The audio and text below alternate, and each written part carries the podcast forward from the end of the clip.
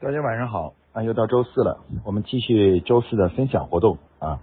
那这这一段时间呢，我们分享的主要是关于呃品牌管理和产品经理这个主题啊。所以今天呢，我们的主题呢仍然是围绕这个啊，我们来谈谈呢，就是作为企业来说呢，怎么样能够给产品经理呢创造一个良好的成长与发展的这么一个呃环境啊环境，嗯。为什么要谈这个主题呢？其实，呃，这也是在实践中啊发现的问题啊。那在过去呢，我在很多企业呢辅导过这些企业的呃产品经理，带过他们啊，也基本上花了很久的时间啊，这个辅导啊、带教啊，然后终于让他们基本上成为一个合格的产品经理。但是呢，等我离开过了一段时间，可能一年或者一年半以后啊，然后再回来一看呢。这些产品经理呢，就都离开公司了，啊，等于说我花了很多的资时间，然后企业也花了很多钱，培养了产品经理以后的话呢，呃，这些产品经理稍微学的差不多了，就离开公司了，啊，当然企业会会很沮丧，因为花了这么多资源，然后最后人走了，啊，最后也没有能够呃实现这次呃这个产品经理的培养过程啊。呃，所以今天我们来探讨一下这个原因，为什么会出现这种情况啊？嗯，其实从本质上来说呢，就是人一个一个员工，当呃干了一段时间以后，突然就想离开，呃，原因有虽然有很多种啊，但是核心原因呢，大概无非就两两两三种原因。嗯，在组织行为学中呢，就认为呢，一个员工啊，对工呃是否在一家企业工作呢，受到四个因素的影响。嗯，第一个因素呢，就是个人的价值观啊，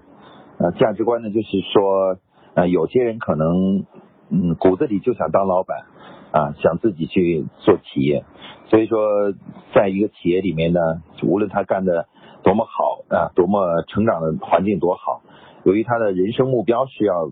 成为一个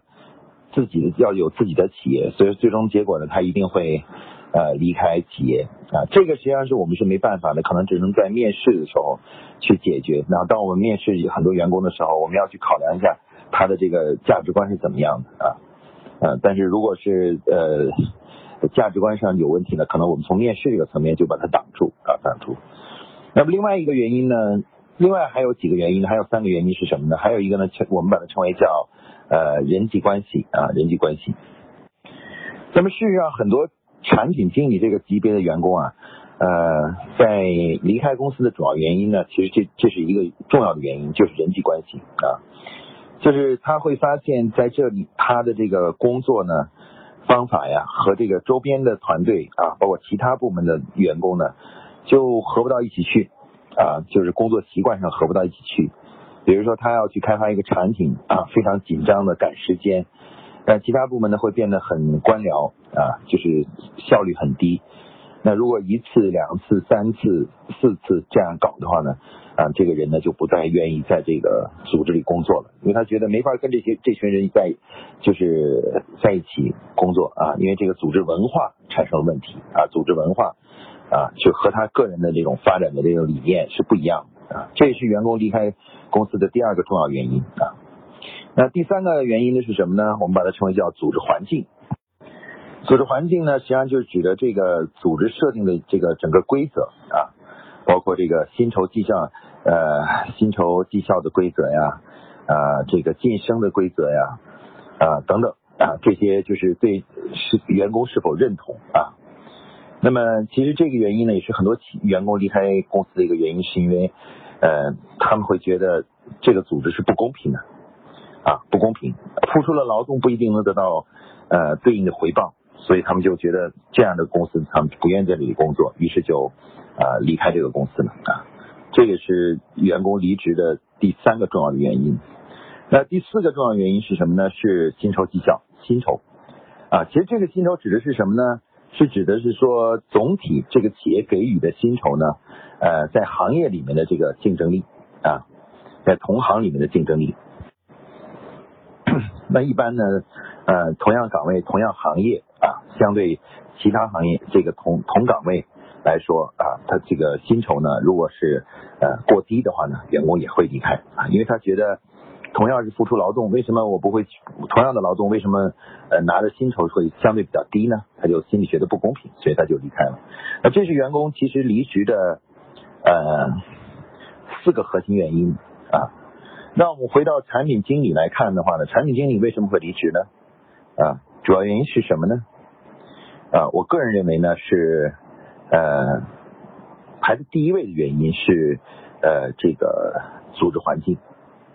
啊，也就是公司定的规章制度啊，就尤其关于人力资源方面的制度啊，我们可以看到呢，就是很多企业呢，在从小发展到大的过程中呢，在组织内部呢，就会诞生一种独特的一种特别的绩效模式，就是所有员工的薪酬呢，从某种意义上来呢，是跟呢你的产出是挂钩的。也就是说，你到底给公司挣了多少钱，决定了你到底能够呃给你的工资是多少，你的奖金是多少。这个呢，翻译过来呢，其实就是我们说的提成制啊，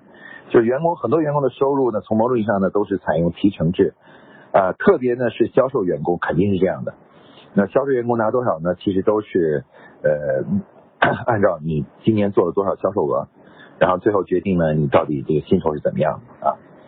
那由于这种方式呢，从一个企业从小到大一直采用这种方式，我们称为这种提成制或者叫做呃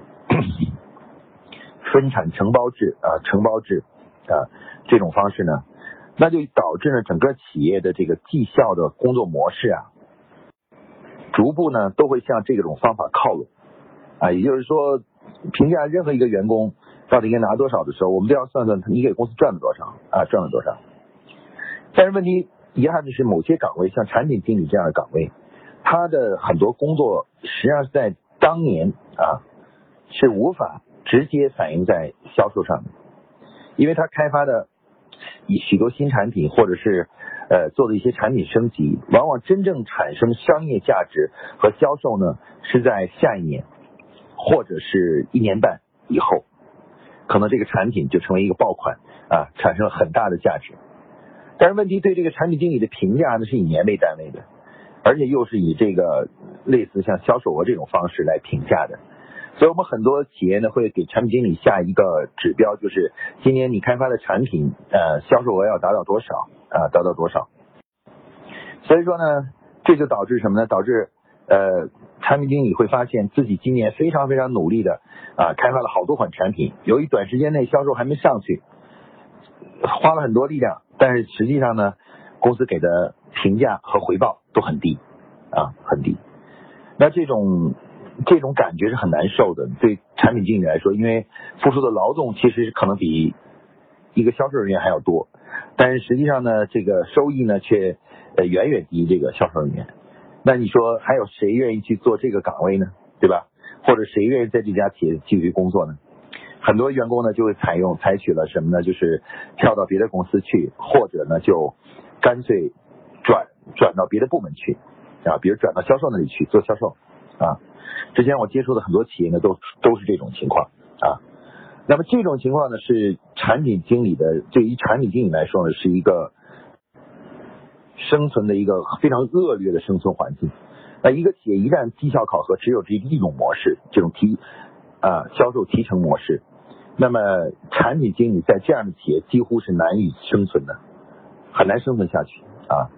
因为刚才我这个逻辑我已经讲了啊，这个逻辑。所以说呢，要想让产品经理在一个组织中能活下去啊，就能生存下去的话呢，我们就必须要改变这个他们对于他们的绩效方式啊，绩效方式。这种绩效方式的改变在于什么呢？比如说，在于呃，我们要推广这个。基于项目管理的这个绩效方式啊，比如说导入项目积分制啊、项目奖金制啊，等采用这种方式啊，因为我们要认识到他们的工作，嗯的价值不往往不能在很短的时间内就能得到回报，尤其是当年啊，有时候开发出的一个产品到底卖到卖能不能达到一定的销售额，它往往不能看刚刚上市那几个月。啊，这个可能要看后面的一年的销售啊，一年的销售。所以说从这个角度上看呢，我们对于产品经理的考核和绩效模式，呃，包括他的工资模式，呃，其实呢都应该呢采用一种新的方式啊。一般来说，工资呢，我们会给产品经理设定的基本工资呢会相对比较高一些啊。同时呢，呃，我们的这个奖金方式呢也不是跟销售挂钩，一般是跟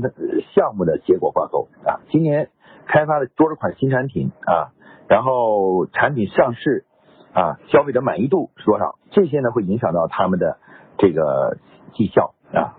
只有这种绩效方式呢，才能让产品经理在自己的岗位上呢踏实的工作下去。如果大家不采用这种方式，又采用类似销售的方式的话呢，我可以告诉大家，就是产品经理是活不下去的啊，根本难以生存下去啊。那么这个原因，刚才我们说这个叫做组织环境的原因，就是我们组织游戏规则啊。这个原因呢是导致产品经理经常呃存活不下去的一个重要的原因啊，重要的原因。所以现在我们首先要让产品经理活下去，首先呢就要解决这个问题啊，把这个问题先回答和解决了，才能让产品经理活得好一些啊。嗯，刚才我们讲了影响员工的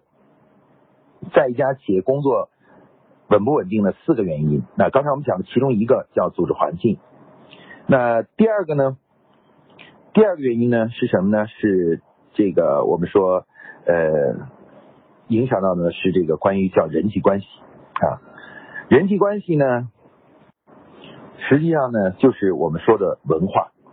啊，组织文化。组织文化呢是一种非。规定非制度的这么一些东西，是我们组织约定俗成的一种行为方式和思维方式。那如果一个产品经理呢，呃，拼命的想去开发新产品、创新啊，但是当他去找到了比如说制造部门的时候，制造部门跟他说：“哎呀，不行啊，我今今年的生产的压力很大呀，我没法给你开发，没法给你做新产品出来啊。”然后。遇到了销售部门的时候，销售部门说你这个产品啊，这个经销商肯定都不喜欢的啦，呃，不能上的，上了以后经销商肯定不不不接受了，等等啊，等等这样的一些东西啊，呃，也就是说，其实出现了一种呃习惯和文化的冲突啊。产品经理这个角色呢，他天生的就是一个驱动组织创新的这么一种角色，也就是就像发动机一样，它要驱动的组织永滚滚的向前，不断的去创新啊。但是在这我们的企业里面呢，很多部门啊，比如说呃做生产的部门啊，做呃甚至做研发的部门，做这个人力资源的，做这个财务的部门，都会出现什么呢？干的时间长了以后呢，就出现了一种惰性。所谓惰性就是什么呢？就是安于现状，不愿意做新的东西啊，不愿意去呃做出改变。那么一个产品经理当遇到了这种挑战的时候呢，坦率说，如果没有人帮他的话，他基本上很难做出任何事情来，因为他个人靠他个人的力量是无法开发出好的产品，把它推上市场上去的。所以说呢。我们必须要去解决和面对和解决这个问题啊！这个问题是一个产品经理能否存活的第二个问题，就是我们怎么样能建立一个呃让所有的员工都是呃支持鼓励创新的这样一种文化，让所有人当遇到这个创新的时候都愿意加入进来，然后积极的支持这个创新啊！那这个呢是产品经理是否能存活下去的另外一个重要的原因啊！我们现在很多企业就出现了有些部门呢，这个因为干了年头也不短了，啊，年纪也相对大一些了，所以就这些部门的负责人呢，就会出现了一种啊不思进取，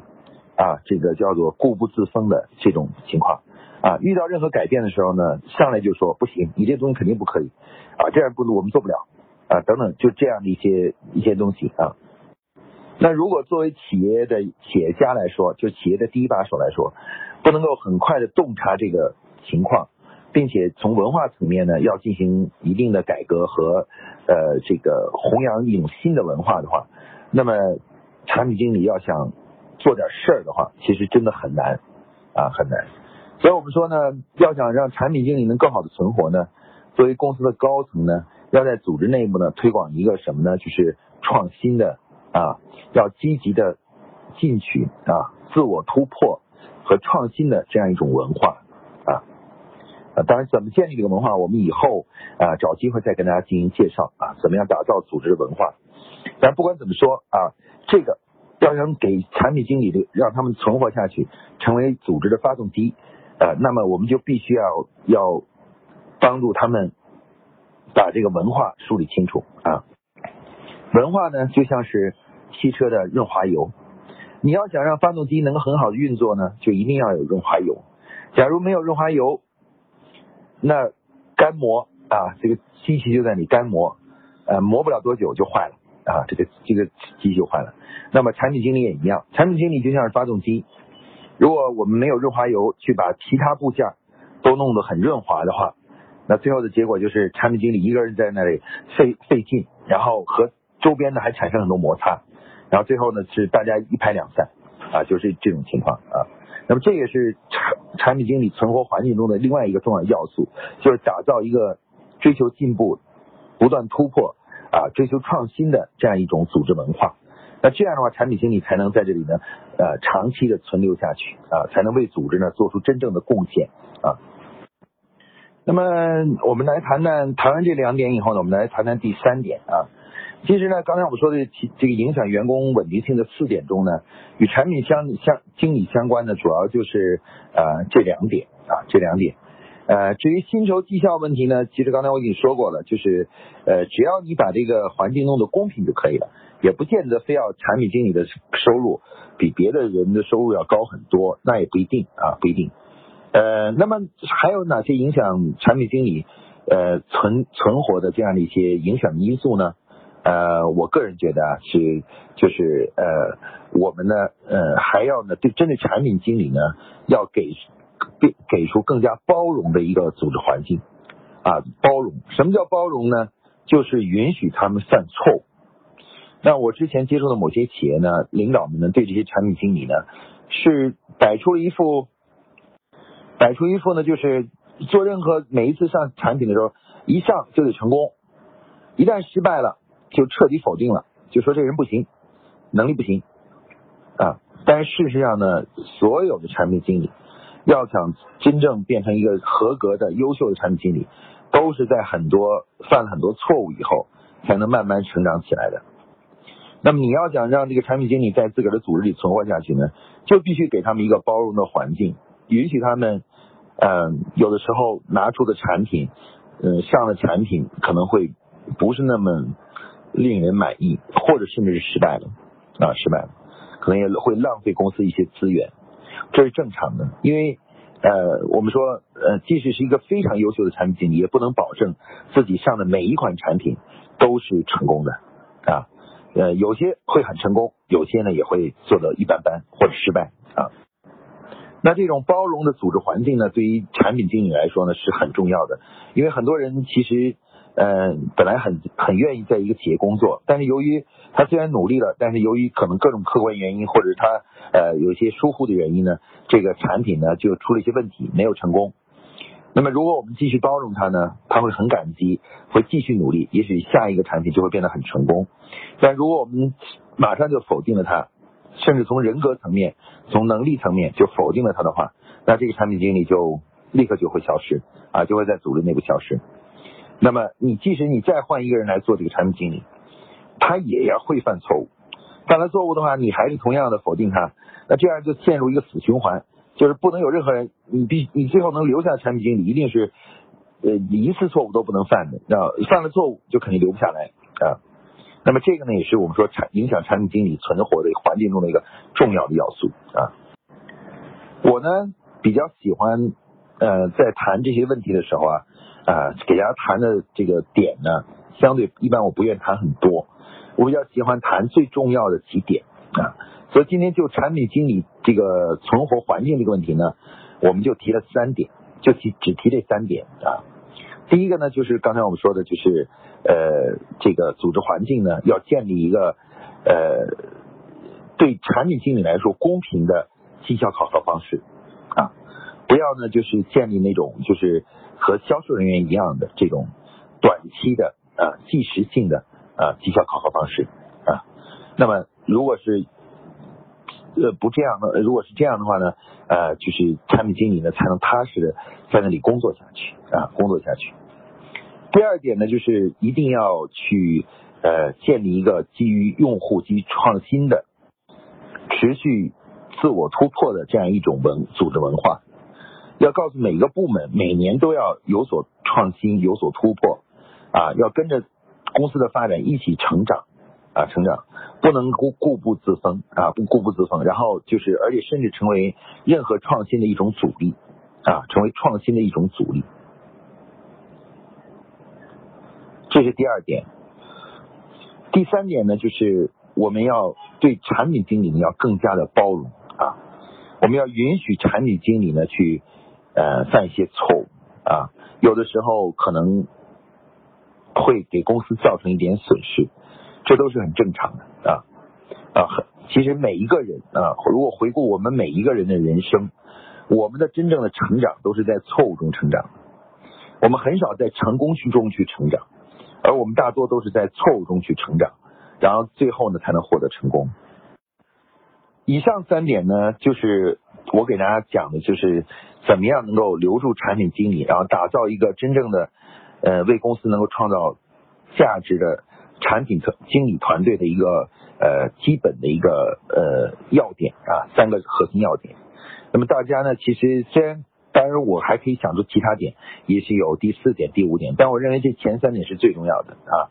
啊，概括起来就是呃公平的绩效模式。啊，这个嗯，打造一个有利于嗯创新的这么一个组织环呃组织文化啊。第三个呢，就是呃包容产品经理啊，这个三点啊，大家只要记住这三点啊，努力能够在实际工作中呢，就是呃践行与贯彻这三个指导思想的话，那我想呢，产品团队呢能够在组织里呢就能慢慢慢慢的成长起来啊，一点一点的，就是呃持续的就呃。那一旦我们的产品团队啊出来以后，那整个组织呢就会进入到一种相对良性的发展的这么一种状态啊，不断有有有新产品涌出啊，那一个一个的出现，然后呢使我们的整个组织呢会充满着活力啊，因为没有新产品，没有人去研究产品，那么一个组织就会陷入僵化，然后进一步呢就会老化啊，然后呢很多机能呢也会慢慢衰退。衰退，然后最后呢就会被淘汰啊。所以说，产品经理的这种培养和留留存呢，不简简单单的是一个关于产品团队的问题，它是意味着我们的组织是否能够啊去呃获得一种能够持续创新、持续呃成长啊基业长青的这么一种力量的这样一个事情啊。所以对大家来说呢都是非常有意义的啊。那么今天呢，关于产品经理为产品经理打造一个优良的成长环境这个主题呢，我就给大家分享到这里啊。好，谢谢大家。